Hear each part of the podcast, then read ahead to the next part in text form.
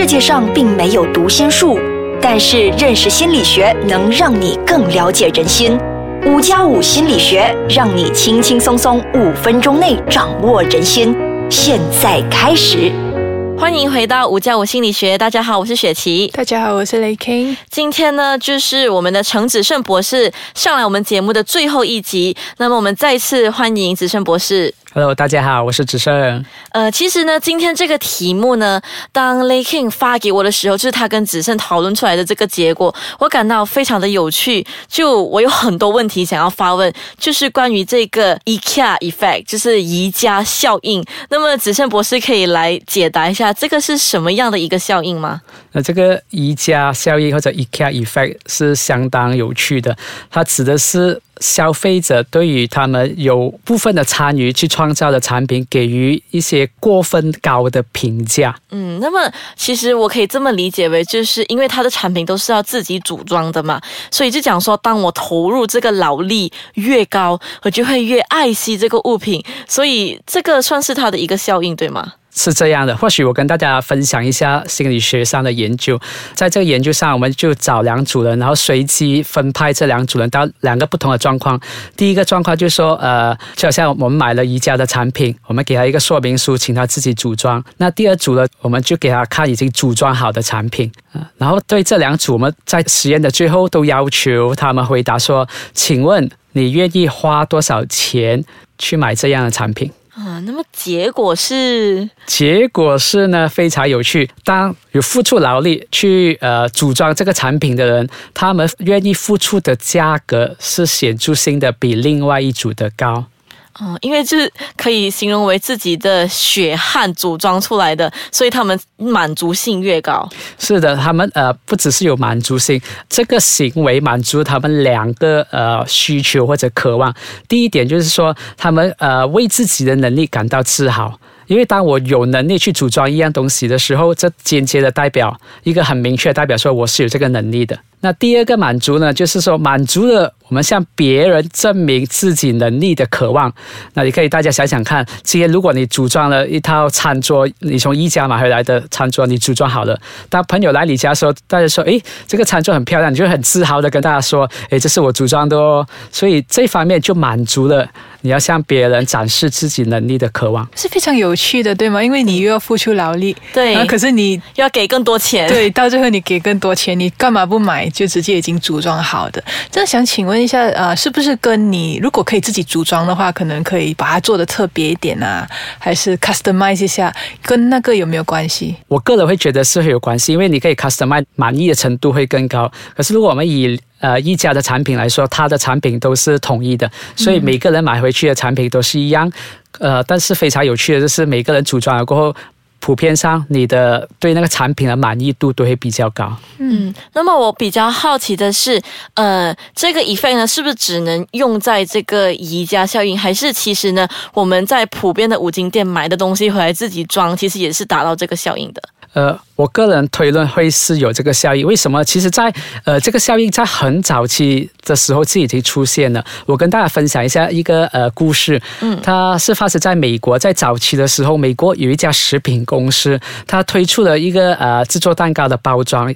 那这个是一个方便的包装，呃，家庭主妇买了它回来，只要把它放进那个盘子里面，加水，放进烤箱，你就可以烤出一个香喷喷的蛋糕了。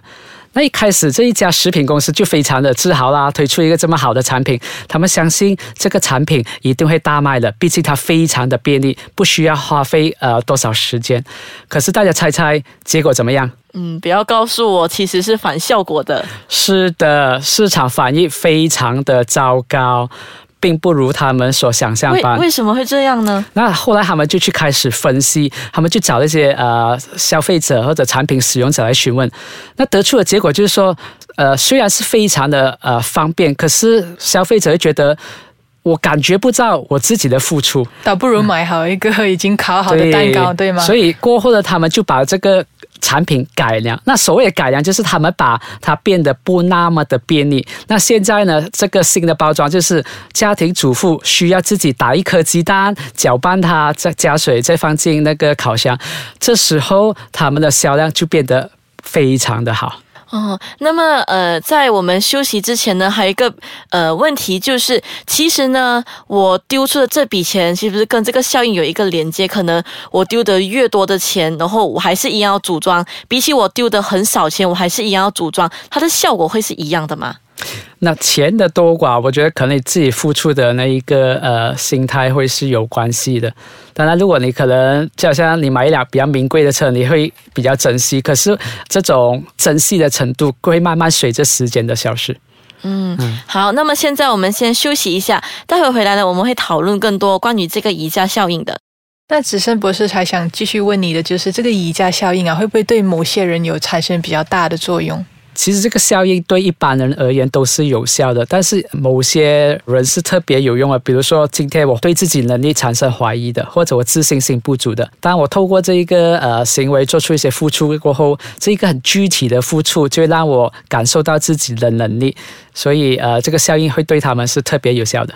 嗯，所以相反来说，他平时都不怎么怀疑自己，都知道自己是一个非常有实力的人。那么这个效应对他产生不大，可是依然是有作用吗？对呀，不要忘记这个效益之所以产生是有两个原因。第一个就是满足自己能力的渴望，第二个就是要向别人展现自己能力的渴望。所以，如果我是一个平常就对自己非常有自信心的人，可是我还是有这个渴望去向别人展示自己的能力。嗯，那么其实呢，像刚。刚才你说的就是他可以满足自己的欲望，可是他会不会有比较不好的反效果？可能是我买回来了，我组装不到，那么我会更加气馁。这样子的话，其实它的作用就会消失了，是吗？是的，确实有这个可能性的存在。那么还想问一问哦，就是小孩子呢，在他身上这个宜家效应会发挥作用吗？因为我们都知道，购买家私可能都是呃一些工作人士啊，或者是大人他们才会去买的。那么如果是小孩子的话，好像比如说他不喜欢吃蔬菜，或者是他不喜欢吃饭，可是他参与那个过程的话，会不会有发挥这个效应？那目前我还没有看过类似的研究了。可是以我个人的呃生活上的经验，我完全认同你的看法。因为我本身也是有类似的经验，从我小孩的身上，我看到就是，如果小孩是可以参与这个过程，他们对那个产品的喜欢程度会是比较高的。嗯，那呃，我们现在既然了解到这个宜家效应了，那我不知道子生博士会不会建议呃大家还是购买需要组装，付更高的价钱去购买需要自己组装的产品呢？还是你认为呃就？不用，这个只不过是一个宜家效应，大家不要受骗呐，就买一个已经组装好的。不懂你对这方面有什么看法吗？呃，我觉得会是个人需求啦，只是说呃。我们提出的这个宜家效益，就只是想协助大家了解，为什么当你付了钱，你还要付出劳力过后，你会对该产品的评价更高。所以只是去协助大家去了解有这么一回事。嗯，那么刚才呃就说到了小孩子嘛，那么如果是大人在不同的领域呢，呃，可以举一些例子，就是他可能在不同的领域会发生什么样的作用吗？比如说我今天是一位老师，然后呢，我可能需要教。教很多的学生嘛，那么他付出的劳力呢是非常的多的。可是当那个回报没有这么高，或者是这么说啦，就是在教育上，有时候身为教育工作者和老师，方便的做法就是我们直接给指示，我们教学生怎么做啊，你就照着 A、B、C，你就可以完成了。可是我会发现说，就是跟瑜伽效应相互相成的，就是说，如果我们今天把决定权。交给学生，我们让学生有权利去参与决策，他们会更愿意投入更多的时间，啊，他们的心力去完成这个工作、这个作业，而且对作业的评价也会更高。嗯，那么经子胜博士这么一说，我也很了解老板的心态了。因为呢，就是有什么案子要你参与，你才会觉得，哎，付出的好像也比较多，这样子是可以被认同的吗？对啊，其实这也是一个很好的应用宜家效应的例子。嗯，好，那么就谢谢子胜博士给我们解说了，让我们知道，其实呢，这些都是发生在我们身上，可是我们却不理解的一个效应。现在我们终于都知道了，那么我们可以利用这些效应呢，帮助自己，可能也是帮助别人呐，会获取更好的成绩，或者是去满足自己的欲望。那么今天呢，是非常谢谢子胜博士跟我们参与了连续四集的。录音。那么在节目的呃结束的最后呢，我想想问一问，如果就是有听众他们真的是有很多问题想要继续发问的话，你有什么管道让他们可以呃找得到你吗？当然可以透过。电子邮件啊，也可以透过我个人的那一个脸书来跟我取得联系。好，那么大家有什么问题呢？